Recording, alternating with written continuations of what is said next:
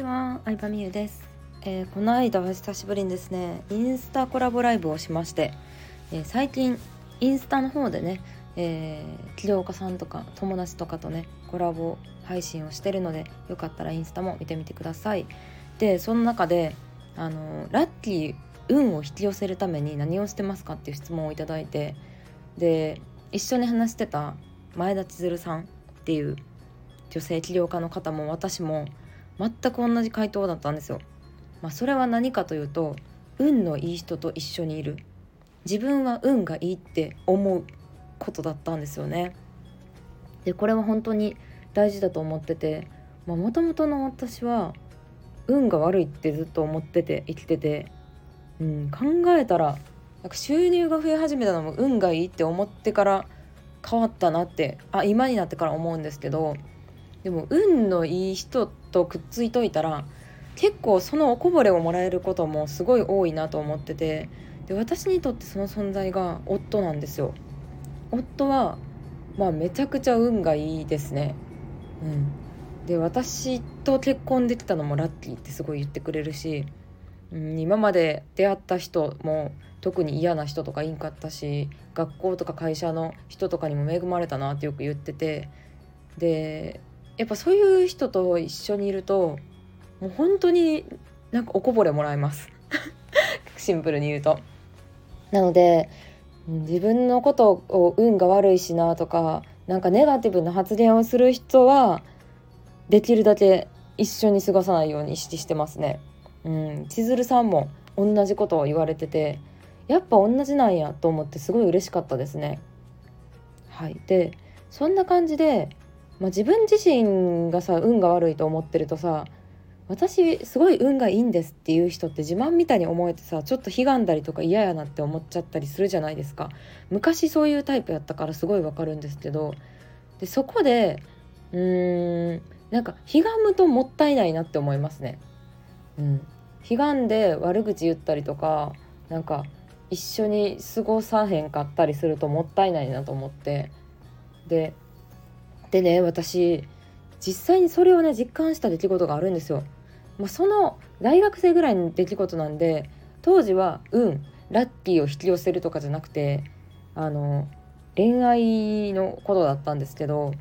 まあ、よく一緒に遊んでた美人な友達がいてで朝子って言うんですけどその子 朝子は、まあ、すごい美人で実家が医者であのスタイルも良くて肌も綺麗でみたいななんかもうその当時の女の子みんなが憧れの存在みたいな子だったんですね。でもなぜかまあ仲良くしてくれてて学校とか一緒じゃなくて予備校が高校の時に一緒やっただけででも大学生になってもまああのちょっと仲良かったりとかって感じで遊んでてで社会人になってからも合コン行ったりとかしてたんですよね。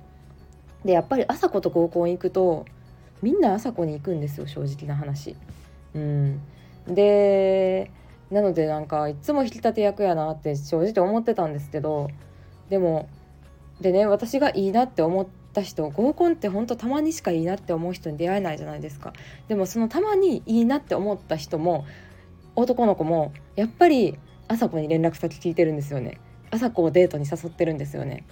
でちょっとなんかもう何ボランティアをしてるんやろみたいな。合コンとはいえ準備したりとか食事代もかかるわけじゃないですか。で私何をやってるんやろうと思ってその後に朝子に「誰々君私なんかいいなって思っててんな誰々君」って言ってでこの間デートしてどうやったって聞いたら「うんまあデートしたら結構微妙やったわ」って言って もう大体振られてるんですよそうなんですよで結構その朝子があの自由奔放な女子って感じでめちゃくちゃモテるんですけど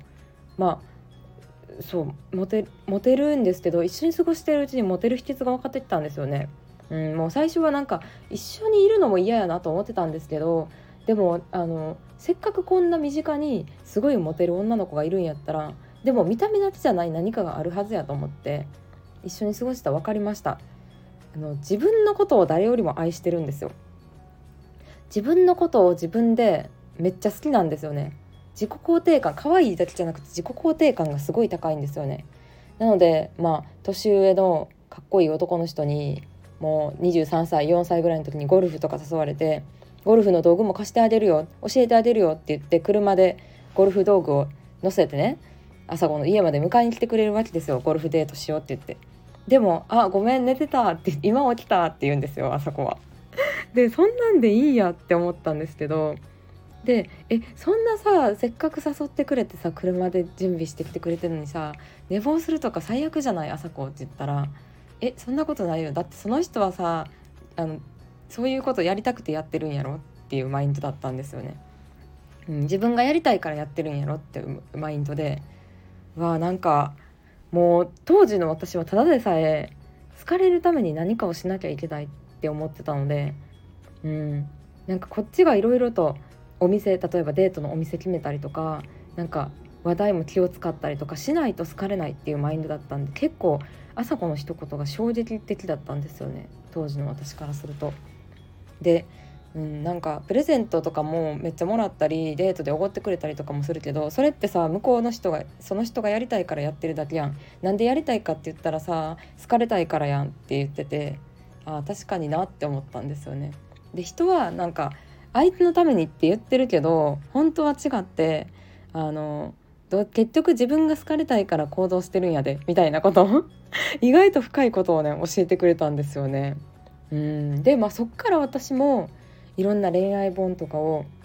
立ち読みしたりネットでそういうブログを読んだりとかしていろいろ研究とね実践をやってきたわけですけどでもなんか当時のそのすごいモテる友達の、まあ、ただ可愛いだけでモテるじゃなくて追いかけられ続けるんですよマジで。そう一緒の塾でさ友達やったって言ってたけどその一緒の予備校に通った時も、まあ、浪人生とか違う男子校の学生とかにもすごい誘われたりしててしかも誘われ続けるんですよね。何回も何回も誘われてるんですよね。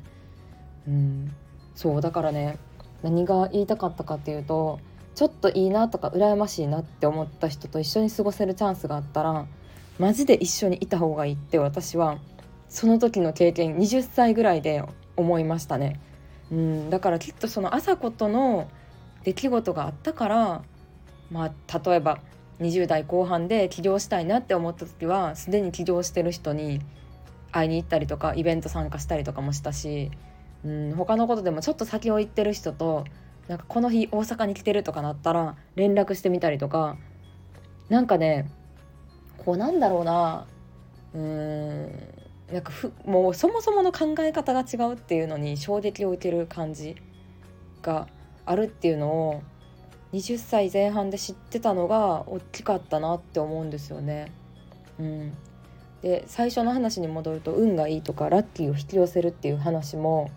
多分私結構スピ系というよりかは超現実的なタイプなので言うとそんなに運の量は変わらないと思うんですよ正直な話でも運のいい人ってどんなこともポジティブに考える癖があるというかそうポジティブに考える思考回路になってるからなんかそれがちょっとした失敗とかで落ち込むことなくプラスに変えていくんやろうなって思ってるんですよね。うんその起こる出来事がねそのラッキーな人にいいことばっかり起こってるっていうわけでは実はなくてなんか考え方次第やなと思ってて。でこれは夫がねこう私にとってのパワースポット的な存在ですごい運がいいんですけど夫もちょっと前にあの引っ越ししようと思ってて福岡にね移住しようと思っててでも結局マンションの審査に落ちてしまったんですけどでその時にもうマンション引っ越しするってなったら100万とかかかってたからその分で部屋をリニューアルしようみたいな部屋の模様替えでもしようみたいにすごいポジティブに捉えててうん。なんかなんか救われましたね。まだまだ私ポジティブじゃないって思っちゃった。そう。であとは運がなくなるとかはないっていうのもよく言ってますね。なくなるとかはなくて運のいい人はもう一生いいね。そういう星のもとに生まれてるね。だから俺らはもう一生運がいいねんっていうのをずっと言っててやっぱそういうの身近な人から毎日言われてるとちょっとずつですけど変わってきたので、うん、なんか最初のターニングポイントは日がまずそういういいなって思う人と一緒に過ごしてみることやったなとは思いますね。はいそんな感じで最初の運のいい人の話からちょっといろいろと膨らんでいきましたけどね朝子とはもうね最近は全然会ってないんですけど何してるんかな私にすごい実は影響を与えてくれた友達でしたね。はい、でそっからうんでもなんかさちょっとさ見方を変えるとさ高飛車にも感じるわけじゃん。でも高飛車ぐらいがいいなと思う女性は。